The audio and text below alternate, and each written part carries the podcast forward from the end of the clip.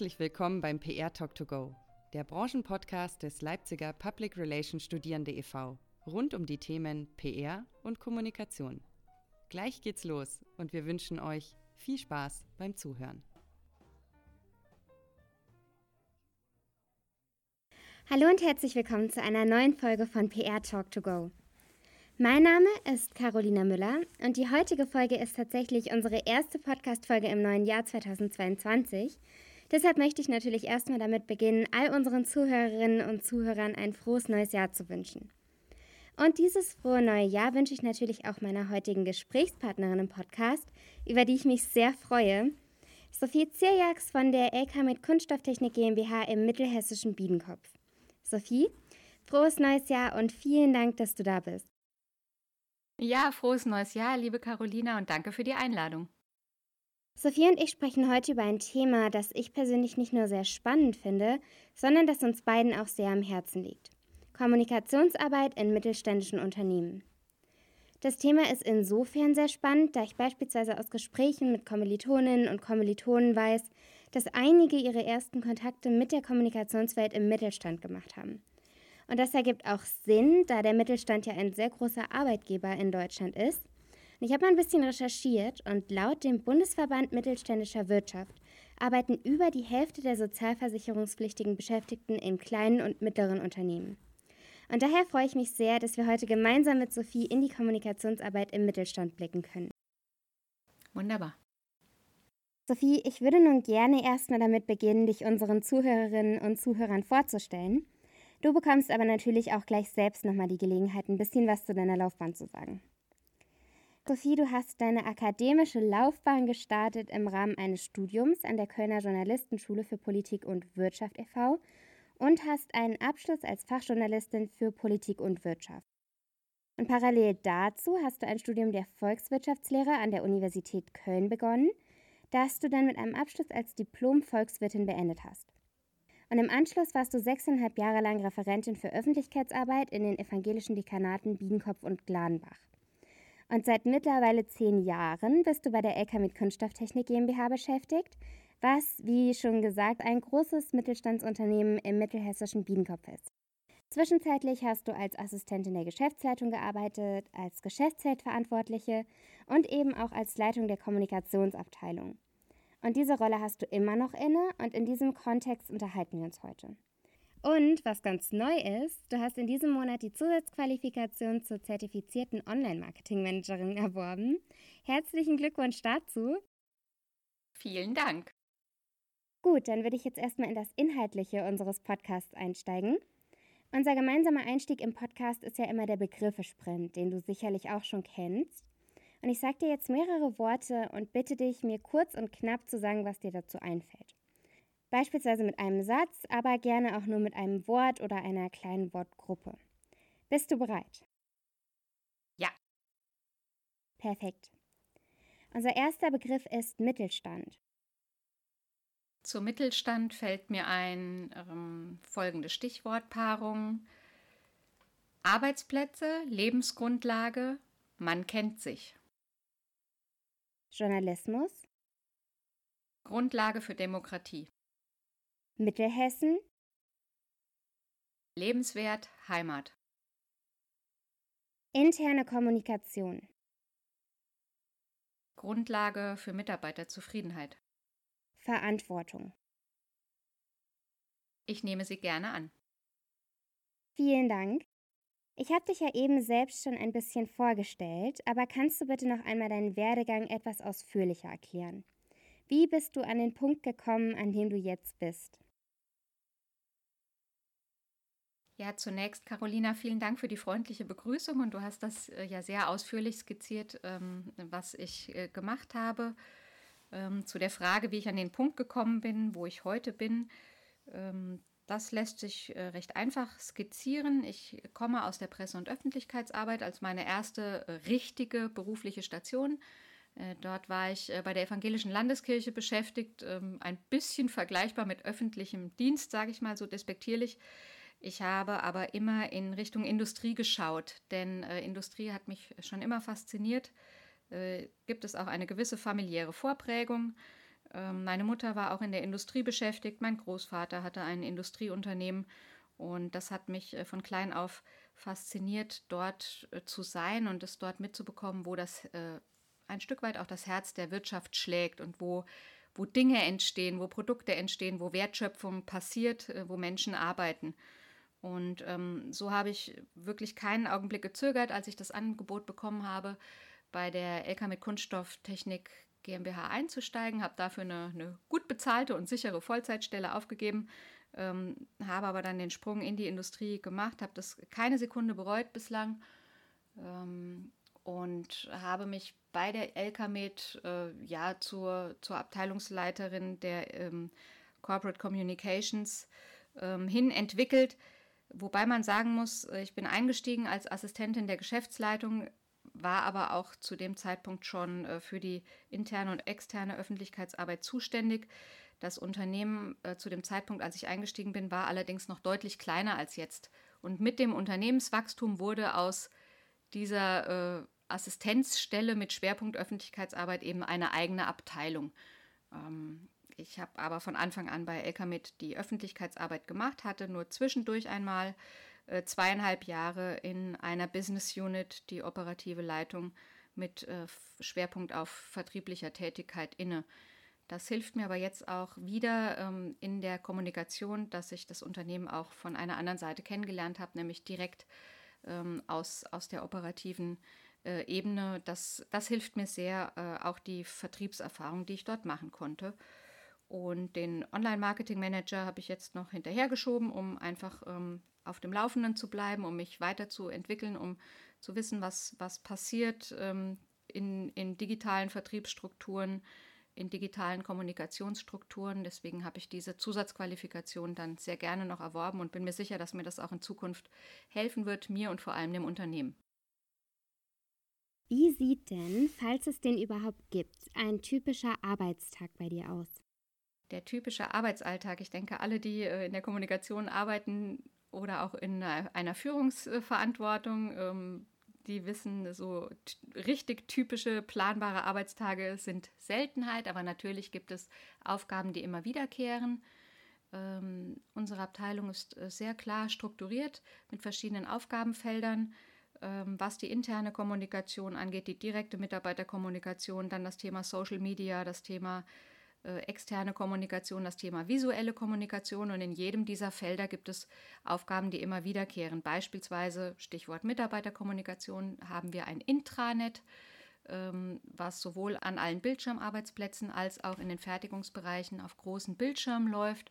Und unser Anspruch ist es dort, mindestens eine bis hin zu vier äh, neuen Meldungen mit Fotos äh, täglich zu veröffentlichen, um die Mitarbeiter dort ähm, immer auf dem Laufenden zu halten, sie aber auch ein Stückchen weit zu unterhalten. Ähm, also das soll ein, ein Kommunikationskanal sein, den jeder gerne aufsucht, äh, vom Mitarbeiter mit rudimentären Deutschkenntnissen, als äh, der an der Maschine arbeitet, bis hin zur Geschäftsleitung. Jeder soll da gerne drin stöbern in unserem Intranet. Und äh, der Gestalt geben wir uns da auch in der Redaktion viel Mühe und sind da auch immer sehr, sehr rege und sehr schnell auch im Verbreiten von Nachrichten.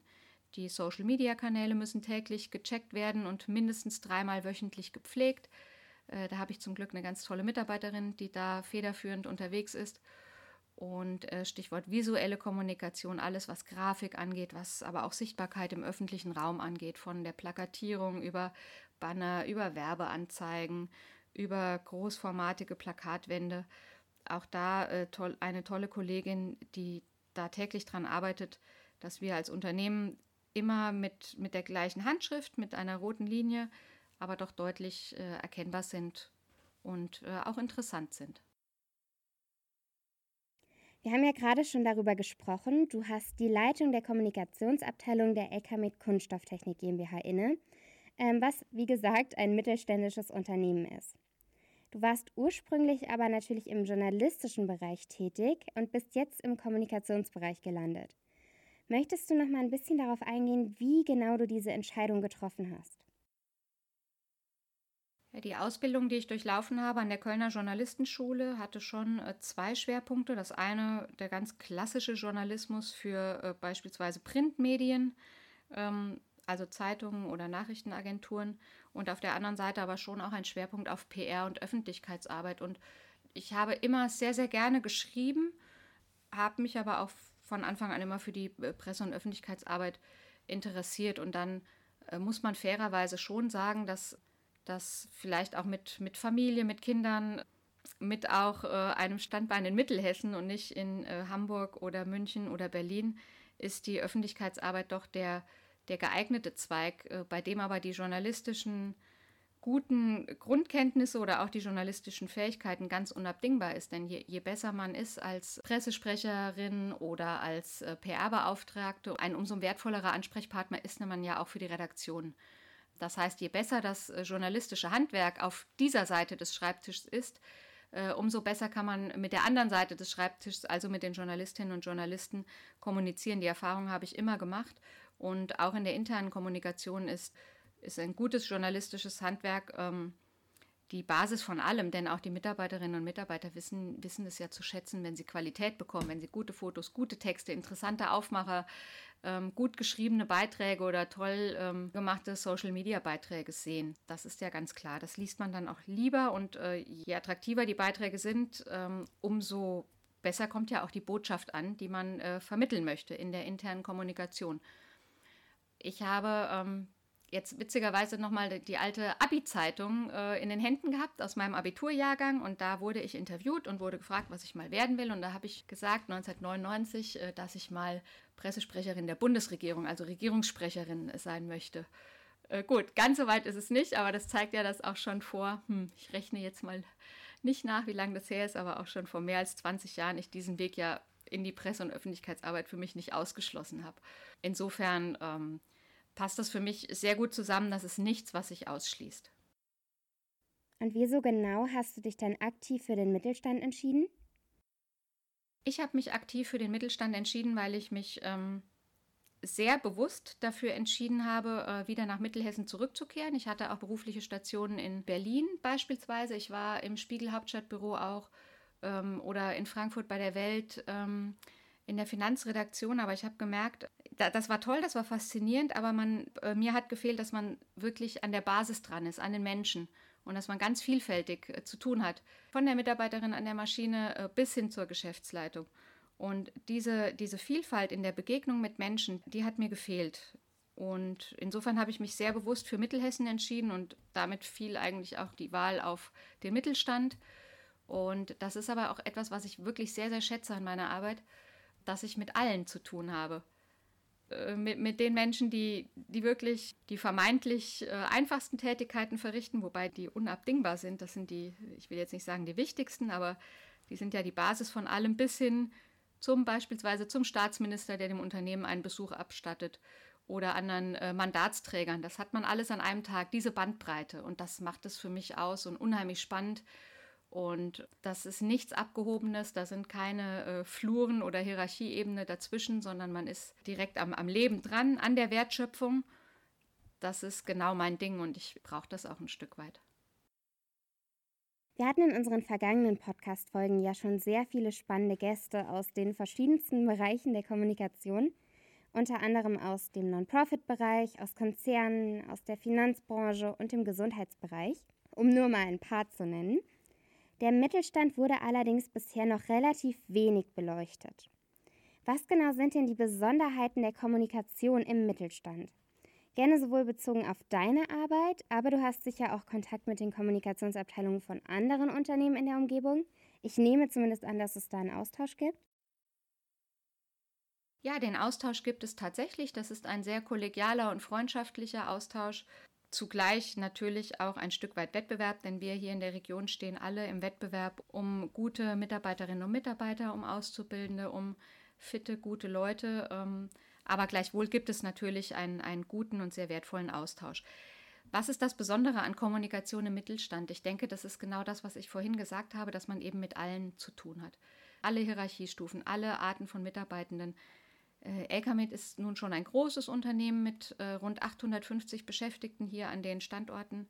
Aber trotzdem kennt man sich ja ein Stück weit und man trifft sich auch noch mal in anderen Bezügen, auch mal im Sportverein oder über die Kinder in der Schule oder wo auch immer. Also da gibt es ähm, ganz viele Begegnungsflächen und dadurch äh, ein sehr kollegiales Miteinander. Und ich denke, dass gerade der inhabergeführte Mittelstand, so wie auch Elkamet es ist, sich nochmal durch ein besonderes Verantwortungsgefühl, eine besondere Verbundenheit und ein gewisses Wertesystem auch auszeichnet. Das spüre ich zumindest bei der Elkamet ganz deutlich und ich weiß, dass es Kolleginnen und Kollegen von mir in, in anderen Betrieben hier in der Umgebung genauso geht. Äh, man identifiziert sich sehr stark mit seinem Unternehmen. Dieses Wir-Gefühl, das ist doch, doch sehr ausgeprägt. Und dieses Wir-Gefühl verbindet natürlich auch. Man fühlt sich als Teil der, das ist jetzt ein ausgelutschtes Wort, aber der Elkamed-Familie oder welcher Unternehmensname da auch immer stehen mag. Das ist jetzt natürlich das Wort Familie auf eine Betriebsgemeinschaft anzuwenden, ist jetzt natürlich äh, schwierig, aber ich, ich glaube, die Zuhörerinnen und Zuhörer wissen, was gemeint ist. Also diese Verbundenheit und Identifikation, die ist im Mittelstand doch sehr hoch und dem muss man als äh, Kommunikationschefin oder Kommunikationschef auch ein Stück weit Rechnung tragen. Äh, da darf man sich auch selber nicht rausnehmen, sondern man muss immer auch vermitteln, ähm, und das auch leben. Und ich, ich tue es 100 äh, Prozent, ähm, dass ich auch ein Teil dieser Familie bin, mit meiner Aufgabe in der Familie oder in der Gemeinschaft. Und ähm, dass ich das sehr ernst nehme und sehr gerne tue. Wie sind Kommunikationsabteilungen im Mittelstand aufgebaut? Zumindest im Hinblick auf LKMed. Im Hinblick auf mein Unternehmen ist das Besondere, dass wir sowohl die interne als auch die externe Kommunikation ähm, in einer Abteilung vereinen. Ich weiß auch aus mittelständischen Unternehmen, dass das schon noch mal ein bisschen getrennter ist. Und ein Stück weit schwappt bei uns auch das Marketing mit hinein, zumindest was die visuelle Kommunikation angeht, also das Erstellen von Grafiken oder Werbematerialien, wie auch immer. Aber das ist äh, bei anderen Mittelständlern anders. Da ist die Marketingabteilung dann mit der Grafik auch nochmal ausgegliedert. Ich denke, das Besondere an der Kommunikationsabteilung im Mittelstand und auch bei uns bei Elkamit ist, dass wir eine zum einen eine Stabsstelle sind. Äh, in der Regel berichten die Kommunikationsabteilungen direkt an die Geschäftsführung. Das ist üblich und das ist bei uns auch so. Und zugleich äh, sind wir eine Dienstleistungsabteilung, eine Serviceabteilung innerhalb des Unternehmens, in dem wir andere Abteilungen unterstützen, beispielsweise die Personalabteilung bei allen Fragen rund um das Recruiting. Da spielt Social Media eine große Rolle, da spielt der Internetauftritt eine große Rolle. Ähm, aber auch die operativen Bereiche werden ein Stück weit durch uns unterstützt, indem man beispielsweise bei Social Media Aktivitäten unterstützt oder auch das Intranet pflegt, um, um die Mitarbeiterbindung äh, ein Stück weit zu erhöhen. Was Kommunikation im Mittelstand ausmacht, ist aus meiner Sicht, und das erlebe ich bei allen Kolleginnen und Kollegen aus anderen Firmen hier in der Region, dass wir eine sehr ausgeprägte Hands-on-Mentalität haben. Also keiner ist sich zu, zu fein, da mal wirklich mit anzupacken, wenn es was zu tun gibt. Und äh, jeder macht ein Stück weit auch alles. Äh, das darf natürlich nicht zulasten der Professionalität gehen. Es muss immer gut gemacht sein, aber äh, trotzdem muss man da auch manchmal Scheuklappen ablegen und äh, gewisse innere Hemmschwellen überwinden und auch mal Dinge machen, die einem eigentlich nicht so liegen. Also ganz konkret, ich tue mich bei dem Thema Video sehr schwer, äh, weiß aber, dass das unheimlich wichtig ist diese Form der audiovisuellen Kommunikation. Und da muss ich eben sagen, okay, äh, da springe ich jetzt mal ein Stück weit über meinen Schatten oder muss auch lernen, äh, mit diesen Medien umzugehen, muss lernen, wie kann ich mit Audiodateien umgehen? Äh, wie stelle ich ein Mikrofon richtig ein? Kann man sagen, liegt mir nicht, aber äh, muss man dann halt mal machen, weil im Mittelstand, in der Kommunikationsabteilung, die sind eben nicht so groß, dass man sagen kann, na, dann, wenn ich es nicht mache, macht es halt jemand anderes. Wenn man nur zu zweit oder zu dritt ist oder gar alleine, auch das gibt es ja, dann muss man es eben machen. Und dann muss man bereit sein, immer weiter zu lernen. Also ich denke, gerade in der Kommunikation entwickelt sich wahnsinnig viel. Und ähm, da dreht sich das Rad sehr schnell und da muss man bereit sein, ähm, mitzulernen. Das ist, glaube ich, ganz maßgeblich. Ob das jetzt aber so speziell ist für Kommunikation und nicht für alle Bereiche des Lebens, das äh, lasse ich jetzt mal dahingestellt. Es schwang gerade schon so ein bisschen mit, aber was genau sind deiner Meinung nach die Herausforderungen, die die Kommunikation im Mittelstand mit sich bringt? Das sind die beiden großen Megatrends, die alle Firmen beschäftigen, aber den Mittelstand vielleicht noch mal ein Stück unmittelbarer. Also das ist zum einen der demografische Wandel, damit verbunden der viel zitierte Fachkräftemangel, also der, der Kampf um Köpfe, das Thema Recruiting, Mitarbeitergewinnung, Mitarbeiterbindung. Äh, das wird immer zentraler und beschäftigt auch die Kommunikationsabteilung immer mehr. Und zum Zweiten das Thema Nachhaltigkeit, äh, Sustainability auch das beschäftigt alle Firmen und auch äh, dadurch die Kommunikation. Also wie prägt man auch eine Unternehmenskultur hin zu, einem, zu einer nachhaltigen Kultur, zu einer Kultur der Nachhaltigkeit? Wie kann man transformatorische Prozesse da kommunikativ mitbegleiten? Ist für uns als Unternehmen aus der Zulieferindustrie, Fahrzeugzulieferindustrie auch nochmal ganz zentral. Wie kann man dort Mitarbeitenden auch Ängste nehmen? Ähm, wenn sie hören, okay, der Verbrennungsmotor ist absehbar Geschichte, wie geht es denn dann in unserer Firma weiter? Wie geht es in der Sparte weiter, die viele Dieseltanks herstellt? Sowas. Also das sind Megatrends, äh, die global die Menschen beschäftigen und hier im Mittelstand vielleicht ein wenig verzögert aufgegriffen werden, aber doch auch aufgegriffen werden müssen und die wir da kommunikativ mit begleiten. Also das Thema demografischer Wandel, damit verbunden äh, Fachkräftegewinnung, Fachkräftebindung und das Thema Nachhaltigkeit ganz zentral. Und wie genau geht ihr mit Trends in der Kommunikationsbranche um? Ich meine das nicht nur bezogen auf die Megatrends wie Nachhaltigkeit, was du gerade angesprochen hast, sondern Kommunikationstrends generell. Was genau macht ihr mit und aus welchem Grund?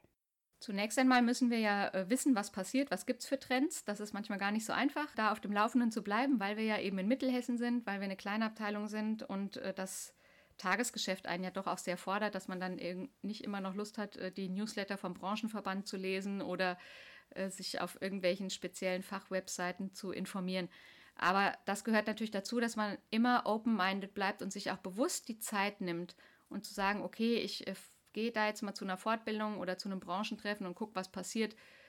Auch der Fakt, dass ich diese Zusatzausbildung gemacht habe zum Online-Marketing-Manager, äh, ist auch so ein Ding, dass man einfach da immer wieder über den Tellerrand blickt und guckt, was passiert denn überhaupt, dass man nicht so im eigenen Tagesgeschäft ja ein Stück weit doch auch blind wird, betriebsblind wird. Zu der Frage, was wird mitgemacht und was nicht, äh, wir, wir fragen uns immer, was ist gut für uns, für uns als Unternehmen, was passt zu uns. Und da äh, muss man, finde ich, auch differenzieren, denn nicht alles, was total hip ist, äh, passt auch zu einem und bringt auch was. Also zu schauen, passt es zu uns und was bringt es uns. Beispiel Twitter. Wir haben uns da schon das ganz genau angeschaut und geguckt, okay, was bringt es uns, wenn wir als Firma LK mit Kunststofftechnik einen Twitter-Account haben? Und haben uns dann auch bewusst dagegen entschieden, das zu machen, weil wir gesagt haben, wir haben gar nicht so viele äh, tagesaktuelle Nachrichten, die wir da verbreiten können und die uns äh, in irgendeiner Hinsicht einen Mehrwert geben. Anders ist es beispielsweise bei Social-Media-Kanälen wie Instagram oder LinkedIn. Das sind für uns ganz, ganz wichtige Kanäle für Recruiting und für Mitarbeiterkommunikation und für Mitarbeiterbindung. Auch Social Media ist ein Handwerk und jeder Social Media Kanal ist anders und ich muss meine Kommunikation darauf abstimmen. Und dann muss man eben schauen, habe ich die Ressourcen? Kann ich das und habe ich die zeitlichen Ressourcen, um diesen Kanal auch ordentlich zu pflegen und wenn ich beides mit Nein beantworte, dann äh, lässt man auch besser die Finger davon, denn sonst ähm, ist das Ergebnis auch unterdurchschnittlich und das wollen wir in der Kommunikation doch nicht. Ich sage immer, wir haben einen so hohen Qualitätsanspruch an unsere Produkte und genau den gleichen Qualitätsanspruch, den sollten wir doch auch an unsere Kommunikation legen. Die nächste Frage bezieht sich vor allem auf die interne Kommunikation. Ähm, welche besondere Rolle spielt die Belegschaft des Unternehmens, besonders eben im Mittelstand? Wie nimmst du den Kontakt zur Belegschaft wahr und vor allem, wie hast du Vertrauen aufgebaut? Die Mitarbeiterinnen und Mitarbeiter sind äh, meine wichtigste Zielgruppe und sind die wichtigsten Multiplikatoren im Unternehmen. Und da behaupte ich auch mal, die sind für jedes Unternehmen wichtigster Multiplikator. Äh, man kann noch so schöne Anzeigen schalten wenn die Mitarbeiterinnen und Mitarbeiter mit schlecht gelaunten Gesichtern äh, durch das Drehkreuz rausgehen oder äh, zu Hause in ihrem Bekanntenkreis rumerzählen, wie doof das ist, dort zu arbeiten, dann hat man es nicht gekonnt. Äh, das Aller, Allerwichtigste ist für mich, die Mitarbeiterinnen und Mitarbeiter ja ein Stück weit ähm, zufrieden ist. Das ist vermessen zu sagen, dass man die zufriedenstellt, denn es gibt ja immer was, was, äh, was nicht gut läuft. Aber diese Verbundenheit herzustellen zum Unternehmen, dieses Wir-Gefühl zu schaffen und auch wenn es mal nicht so gut läuft, auch wenn es mal schwierig ist, äh, zu schaffen, okay, es ist gerade eine Durststrecke, aber hey, äh, so ist das nun mal im Leben und gemeinsam packen wir das. Und diese Grundüberzeugung zu schaffen, das ist ein gutes Unternehmen, für das ich arbeite, das sehe ich als meine Aufgabe als äh, Leiterin der Kommunikation an. Ich will den Mitarbeiterinnen und Mitarbeitern, meinen Kollegen und Kollegen, und das sage ich dezidiert, ich bin ja auch Mitarbeiterin, die sollen jeden Tag das Gefühl haben, das war die richtige Entscheidung, dass ich mich für die Firma Elkamed entschieden habe.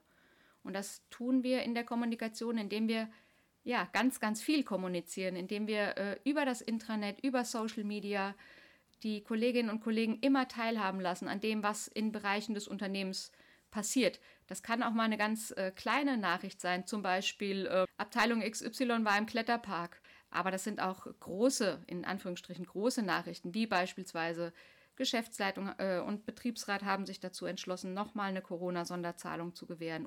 Ich glaube schon, dass je mehr man, man berichtet und je mehr sich die Mitarbeiterinnen und Mitarbeiter auch oder je mehr man sie teilhaben lässt, ähm, mhm. umso größer wird mhm. dieses Verbundenheitsgefühl. Und das ist die Grundlage. Ich persönlich äh, bin seit zehn Jahren dabei. Ich würde sagen, das ist ja schon, dann hat man eine gewisse Wegstrecke gemeinsam zurückgelegt. Ich bin sehr präsent im Unternehmen. Ich bin viel unterwegs, auch in den Werkshallen. Ich würde sagen, dass die Belegschaft mich auch kennt. Ich werde auch oft einfach angesprochen, wenn ich durch eine Halle gehe. Dann kommt jemand auf mich zu und sagt, hey, äh, und übrigens, unsere Abteilung, wir treffen uns jetzt immer donnerstags zum Fußballspielen oder wir haben auch eine Abteilung, die fährt immer äh, einmal im Monat samstags Motorrad zusammen. Dann sagen die, schreibt doch mal was im Intranet darüber und lad ein, dass noch mehr Leute kommen. Also ich werde angesprochen, das finde ich auch sehr schön. Die, die Mitarbeiterinnen und Mitarbeiter kommen mit Themenvorschlägen auf uns zu, senden uns was ein. Das pflegen wir natürlich auch. Wir machen oft Gewinnspiele, Fotoaktionen, dass wir sagen, schickt uns eure schönsten Fotos vom Urlaub, von der Schublade. Da versuchen wir auch durch solche weichen Aktionen, in Anführungsstrichen, ähm, alle mitzunehmen. Das äh, funktioniert, glaube ich, auch ganz gut. Äh, muss man eben immer dran arbeiten. Das gleiche gilt für das Vertrauen, was du angesprochen hast. Vertrauen kriegt man ja nicht geschenkt, sondern das muss man sich verdienen.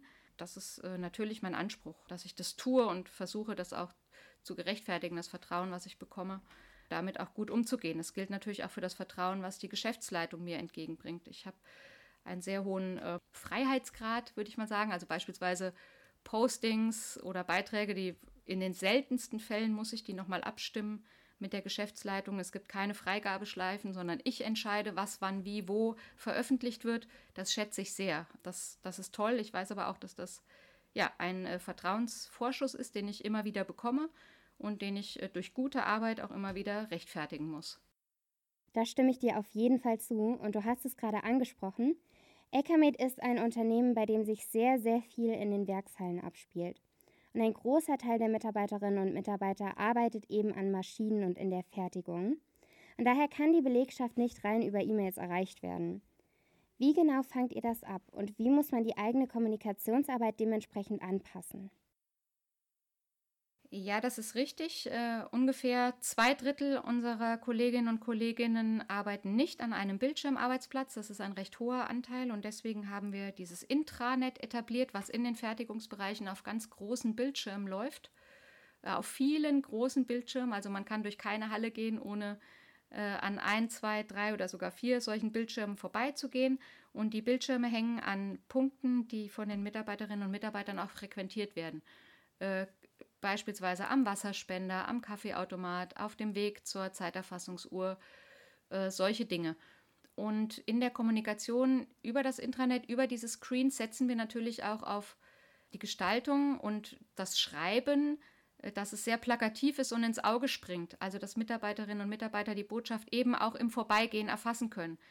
Dazu gehört immer ein gutes Foto oder eine gute Grafik, ein aussagekräftiger Header, ein, also eine gute Überschrift, ein kurzer, knackiger Teaser, dass wenn die Mitarbeiterinnen oder Mitarbeiter nicht gerade Zeit haben, stehen zu bleiben, sich den ganzen Beitrag durchzulesen, dass sie auch in zwei Sätzen das Wesentlichste schon erfassen können. Und über welche Kanäle kommuniziert ihr generell? Du hast eben von Social Media, Intranet, Bildschirm und Plakatwerbung gesprochen, aber was gibt es noch? Ja, wir kommunizieren natürlich auch ganz klassisch über die Website, also über das Internet. Wir kommunizieren ja, über die diversen Social-Media-Kanäle, über Kommunikation im öffentlichen Raum, also über Plakatwände und Banner.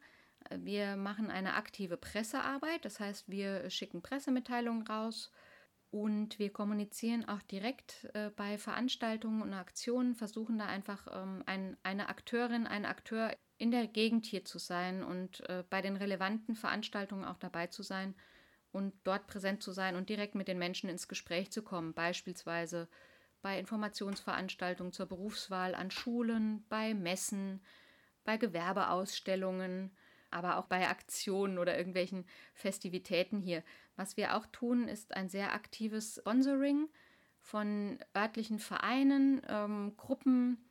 Und zwar machen wir da schon wirklich viel, zwar nicht immer mit den Riesenbeträgen, aber dafür ganz, ganz viel vom Gesangverein über die Feuerwehr bis hin zu den ganz, ganz vielen Sportvereinen, die es hier gibt. Und da ist man dann natürlich auch äh, einfach sichtbar, wenn man beispielsweise Bannerwerbung hat oder auf dem Programmzettel von einem Konzert äh, mit aufgeführt wird als Sponsor. Dass man einfach versucht, präsent zu sein, sichtbar zu sein und auch ansprechbar zu sein in der Region. Das ist uns sehr wichtig. Die nächste Frage dreht sich um das Thema gesellschaftliche Verantwortung. Ich weiß, dass dir persönlich das auch sehr wichtig ist. Mittelständische Unternehmen sind ja besonders in ländlicheren Gebieten und in kleineren Städten oftmals wirklich sehr wichtige Arbeitgeber. Und auch Elkamed ist in diesem Bereich sehr, sehr aktiv und hat beispielsweise im Oktober das Gütesiegel Interkulturelle Vielfalt überreicht bekommen, weil sich das Unternehmen stark im Bereich des interkulturellen Miteinanders engagiert. Du warst bei der Preisverleihung in Marburg vor Ort und hast den Preis mit dem Ausbildungsleiter gemeinsam entgegengenommen und das Ganze natürlich auch kommunikativ begleitet. Kannst du davon bitte ein bisschen berichten? Ja, sehr gerne. Das Gütesiegel interkulturelle Vielfalt wird vom Landkreis Marburg-Biedenkopf und von der Stadt Marburg ausgelobt und man kann sich darum bewerben. Ich habe davon erfahren, dass es das gibt und habe dann sofort äh, an uns gedacht, an die Firma Elkamed, weil wir sehr viel auf dem Gebiet tun. Wir tun sehr viel dafür, dass Menschen, deren Herkunft nicht originär äh, in Deutschland ist, sich schnell und gut bei uns heimisch fühlen und sich hier äh, schnell und gut auch einbringen können. Beispielsweise wurde Wohnraum geschaffen. Die können im LK mit Wohnhaus in äh, Wohngemeinschaften für wirklich kleines Geld gut unterkommen. Wir bieten Deutschkurse an für die äh, Mitarbeiterinnen und Mitarbeiter, die Deutsch nicht als Erstsprache haben. Wir machen Nachhilfeunterricht und all das ist mir eingefallen, als ich davon gehört habe und dann habe ich angefangen, das zusammenzuschreiben, was LKMed alles tut für Menschen ja, die einen anderen Hintergrund haben als du und ich vielleicht, äh, die nicht hier äh, aus der Region kommen und auch vielleicht nicht aus Deutschland kommen, originär. Und das ist natürlich super wichtig, dass wir das tun. Das tun wir ja nicht, damit wir irgendwelche Gütesiegel bekommen, sondern das tun wir wirklich aus der Verantwortung heraus, äh, die du genannt hast. Also auch unser Inhaber hat äh, in der ersten großen Flüchtlingskrise 2015, 2016, Flüchtlingskrise in Anführungsstrichen natürlich, aber als so der erste große ähm, Schwung, nenne ich es mal, so, so platt, an, an Menschen ähm, dann auch zu uns nach Mittelhessen kam. Der hat keine Sekunde gezögert und hat gesagt, wir bieten Praktikumsplätze an, wir bieten Einstiegsqualifizierung an und wenn jemand ähm, das irgendwie schafft, dann bieten wir auch Ausbildungsplätze an und helfen beim Deutschunterricht in der Berufsschule etc. Also das war überhaupt keine Frage und wir hatten ganz früh als eines der ersten Unternehmen die ersten geflüchteten Auszubildenden die jetzt mittlerweile wirklich äh, total super integrierte äh, Fachkräfte sind, Kolleginnen und Kollegen. Mittlerweile sind, es, sind wir schon beim vierten oder fünften Jahrgang an, an Geflüchteten, die bei uns eine Ausbildung machen.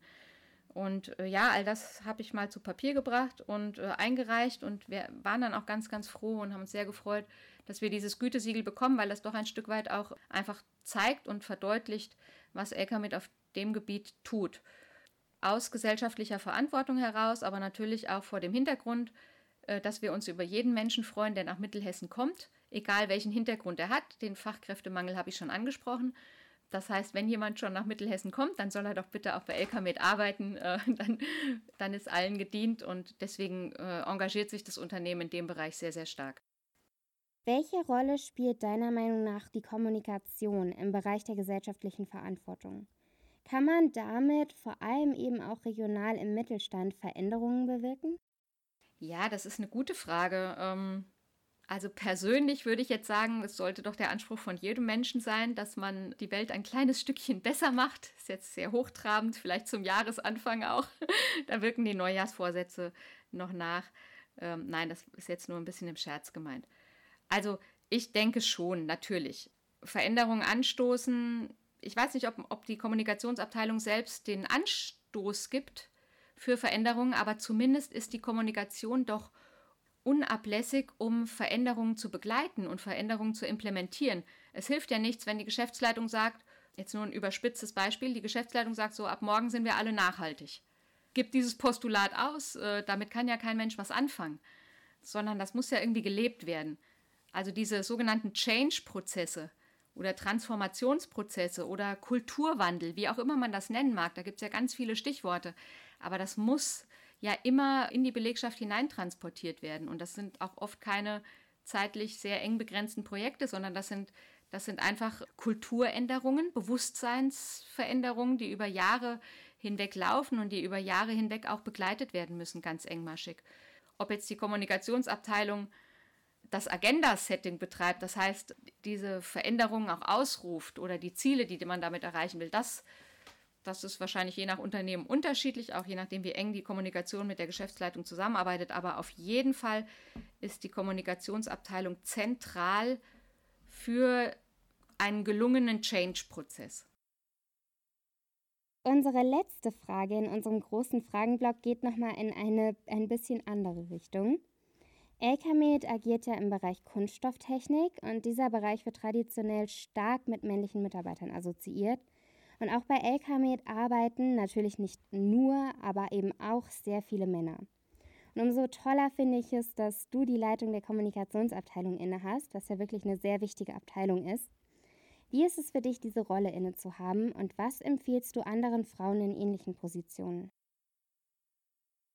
Ja, also glücklicherweise gibt es bei Elkamed noch einige andere Frauen, die in der Abteilungsleitungsrolle sind, das heißt, die äh, als Führungsfunktion oder eine Führungsfunktion innehaben. Aber natürlich weiß ich, was du meinst und ich habe auch selber äh, das ein Stück weit extremer erlebt, äh, nämlich als dass ich die erste Geschäftsfeldverantwortliche bei der Firma Elkamed war. Ich halte das für unheimlich wichtig, dass Frauen Führungspositionen übernehmen. Ganz klar, braucht man gar nicht drüber reden. Ich nenne nur mal die Stichworte Diversity, den Mehrwert, den gemischte Teams bieten, veränderte Kommunikation in gemischten Teams etc. Das alles habe ich auch wirklich hautnah erlebt. Ja, was ich jungen Frauen rate, ich weiß nicht, ob, ob, ob ich, äh, also es ist ja auch immer ein Stück weit vermessen, wenn man Ratschläge gibt. Äh, da sollte man sich selber ja auch nicht überschätzen, aber die, die Erfahrung, die ich gemacht habe, ist, dass man sich trauen soll. Also ich, ich glaube, viele, viele Frauen äh, neigen dazu, sich ein bisschen unter Wert zu verkaufen oder ihr, ihre Fähigkeiten unter Wert zu präsentieren, ihr Licht unter den Scheffel zu stellen. Da würde auch ich meinem jüngeren Ich raten, dass man vielleicht mit ein bisschen mehr Selbstbewusstsein an die Dinge rangeht und sagt, hey, ich kann das doch auch und dass man sich auch aktiv ins Spiel bringt. Also natürlich wird man auch mal gefragt für eine Position, aber man wird vielleicht auch eher gefragt, wenn man auch vorher mal die Signale gibt und sagt, ich kann das und ich will das vor allem. Ne? Und ich traue mir das zu. Ich habe auch den Mut, äh, in die Verantwortung zu gehen. Dazu gehört, dass man auch den Mut hat, Fehler zu machen. Denn das macht man natürlich äh, immer, jeder. Und ähm, aber auch da muss man den Mut haben, diese Fehler ähm, machen zu, zu können und zu dürfen und äh, daraus zu lernen und nicht an Fehlern zu zerbrechen dann auch. Natürlich ist, ist die Industrie und auch die Zulieferindustrie ähm, männerdominiert. Da gibt es auch Situationen, die vielleicht mal nicht so einfach sind. Da habe ich ein, mir ein sehr robustes ja, oder ein dickes Fell äh, angearbeitet. Also wenn mich jemand blöd anmacht, dann mache ich das genauso blöd zurück. Ja, also wenn ich einen Spruch fange, dann fängt mein Gegenüber auch einen Spruch. Muss man eine gewisse Schlagfertigkeit sich auch antrainieren. Ähm, muss versuchen, die Dinge nicht persönlich zu nehmen äh, nicht so, so dicht an sich ranzulassen. Das ist natürlich nicht immer leicht, aber zumindest nach außen hin immer so ein bisschen die, die starke oder die taffe spielen. Was ich mir antrainiert habe über die Jahre, ist eine gewisse, ich will jetzt nicht sagen Aggressivität, aber doch so ein, ein bisschen ähm, raubeinigeres Antreten oder Auftreten. Das ähm, hat mir in, in manchen Situationen dann auch weitergeholfen, wobei ich auch also das ist sicherlich kein, kein Allheilmittel, aber das ist ähm, was, was man auch mal können muss, auch als Führungskraft. Muss man auch mal ein Stück weit die Ellenbogen ausfahren können. Das fällt vielleicht manchen Frauen auch schwerer als Männern, die üben das von klein auf, die Jungs auf dem Fußballplatz. Die, die können das, glaube ich, einfach eher, weil durch die Sozialisation das, das eher trainiert wird für Jungs. Das muss man in der Wirtschaft, wenn man da aber in, in gewiss oder auch in der Industrie, wenn man da ja sich doch auch behaupten will, ähm, ein Stück weit auch übernehmen. Kann man aber alles lernen. Also ich da und da möchte ich wirklich jede Frau ermutigen und ich hoffe, dass ich auch vielleicht da ein bisschen als Role Model ähm, helfen kann, zu sagen, hey, äh, probiert's einfach, traut euch, was, was soll schon groß passieren? Das ist, glaube ich, auch eine ganz wichtige Botschaft. Ne? Also, also dieses Kopf abreißen, das habe ich noch nie erlebt, dass irgendjemandem der Kopf wirklich abgerissen wird. Ne? Also das ähm, einfach, einfach ausprobieren und machen. Und grundsätzlich gilt ja immer, dass man mit seinen Aufgaben wächst. Und dazu möchte ich einfach Mut machen und auch Lust drauf machen, denn es ist schön, Verantwortung zu haben. Das ist toll, wenn man gestalten kann. Das ist was, was ganz, ganz Tolles und da möchte ich jeden zu ermutigen. Wir beenden unseren Podcast ja ganz traditionell immer mit einem Karrierehack, um den ich dich jetzt auch bitten möchte. Nicht nur bezogen auf Frauen, sondern gerne für alle. Was würdest du sagen? Welchen Tipp hast du für unsere jungen Zuhörerinnen und Zuhörer, die noch ganz am Anfang ihrer Karriere im Kommunikationsbereich stehen? Ich empfehle immer zu schauen, ähm, wer ist meine Zielgruppe, für wen arbeite ich gerade, ähm, welche Botschaft möchte ich an welche Zielgruppe vermitteln und wie erreiche ich meine Zielgruppe am besten. Äh, das ist für mich der Kern von gelingender Kommunikation. Und dann muss man sich eben auch manchmal die Mühe machen und unterschiedliche Kanäle wählen. Äh, wir haben gerade darüber gesprochen, Social Media ist eben nicht eins, sondern Social Media ist ganz vielfältig und so ist es in allen äh, Kommunikationskanälen dann kann es eben sein, dass ich eine Botschaft auf acht unterschiedliche Art und Weisen äh, transportiere. Aber das ist der Garant dafür, dass ich meine Zielgruppe auch erreiche mit der Botschaft, die ich vermitteln möchte. Und das ist für mich das alles Entscheidende in der Kommunikation. Dann sind wir tatsächlich schon am Ende angekommen. Sophie, vielen, vielen Dank für deine Zeit und für deine spannenden Einblicke. Es hat mir wahnsinnig Spaß gemacht, dir zuzuhören und mich mit dir zu unterhalten. Ja, danke für deine Geduld. Danke für deine Geduld mit meinen Ausführungen, Carolina. Das, äh, ja, klasse. Und vielen Dank auch an unsere Zuhörerinnen und Zuhörer und bis zum nächsten Mal. Auf Wiedersehen. Macht es alle gut, bleibt gesund. Das war's heute wieder mit dem PR Talk to Go, dem Podcast des LPRS e.V. Folge uns gerne auf unseren Social Media Kanälen Twitter, Instagram, LinkedIn und Facebook. Viele weitere Informationen findest du auf unserer Webseite www.lprs.de. Wir freuen uns, wenn du wieder einschaltest und wir vom LPRS wünschen dir eine schöne Woche und bis zum nächsten Mal.